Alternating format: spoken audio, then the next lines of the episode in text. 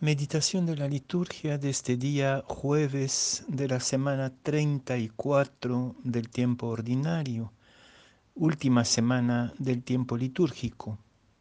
La primera lectura es del libro del profeta Daniel, capítulo 6, versículos 12 a 28. Y el Evangelio de San Lucas, 21, versículos 20 a 28.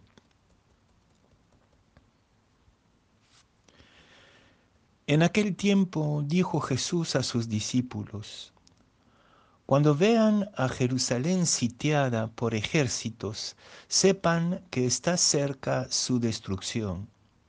Entonces los que estén en Judea, que huyan a la sierra los que estén en la ciudad, que se alejen. Los que estén en el campo, que no entren en la ciudad, porque serán días de venganza en que se cumplirá todo lo que está escrito. Hay de las que estén encintas o criando en aquellos días, porque habrá angustia tremenda en esta tierra y un castigo para este pueblo.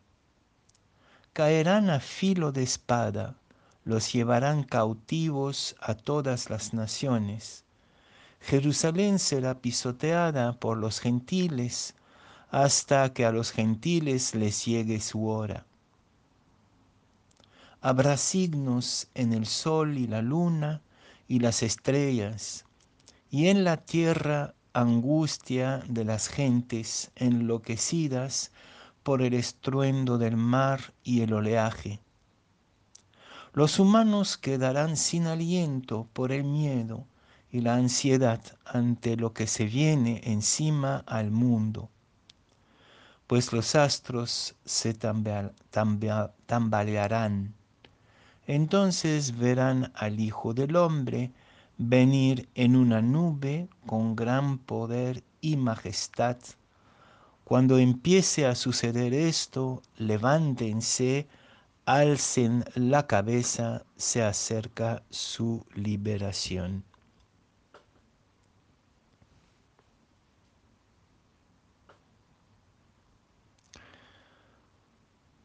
Todo tiene su comienzo a pesar de que muchas veces no queremos acordarnos de nuestros inicios, o bien porque han sido de mucho sufrimiento, o porque nos da vergüenza. Muchas veces olvidamos o queremos olvidar de dónde hemos salido. Todo tiene su comienzo, pero también todo tiene su fin. Y también muchas veces no queremos pensar en el final. A pesar de, que lo sabemos, nos imaginamos como eternos. Y no queremos asumir que el final pasa por muchas pruebas.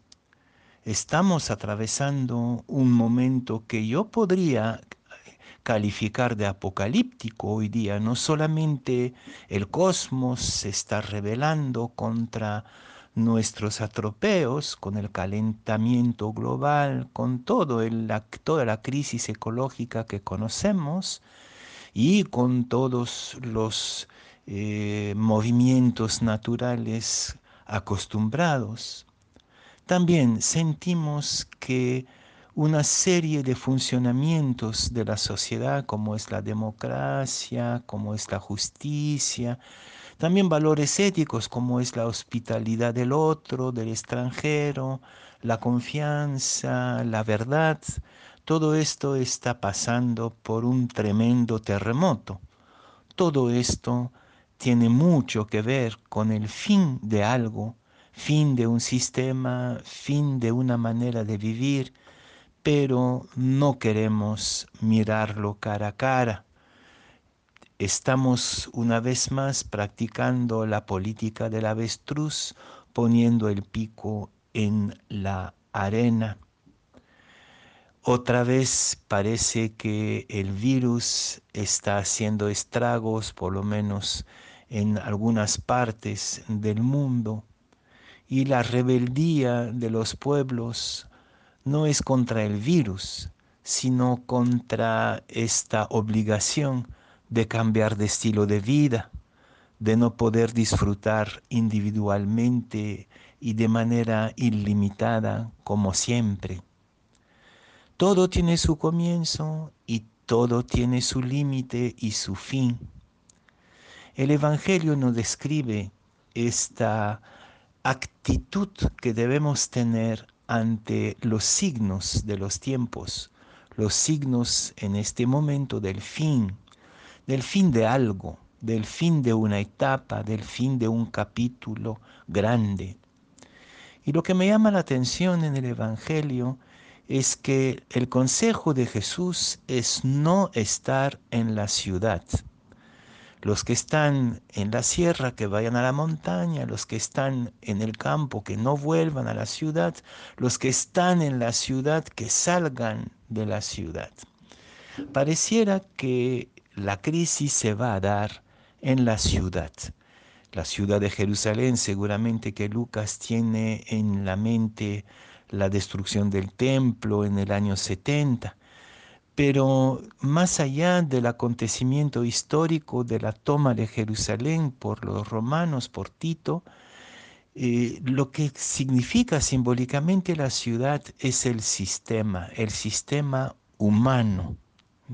Estar en la ciudad es estar condicionado por el tipo de sociedad, por ejemplo, sociedad de consumo, sociedad de exclusión mutua, sociedad egocéntrica, en fin, la ciudad representa el sistema, el tipo de sociedad que hemos creado. Y lo que sugiere Jesús es que salgamos de la ciudad. Esto fue la intuición de los primeros monjes lo que llamamos en la tradición espiritual la huida del mundo, no es una actitud temerosa, sino una ruptura radical con un sistema corrupto, podrido, que ya llega a su fin. Salir de la ciudad para irse al desierto, como hicieron los primeros monjes, esta fuga, esta ruptura es lo que se nos pide hoy día. Todos sentimos que algo se está acabando, que este sistema ya se vuelve obsoleto, eh, incluso en, la, en el caso de la iglesia misma, pero nadie tiene el coraje de salir de la ciudad.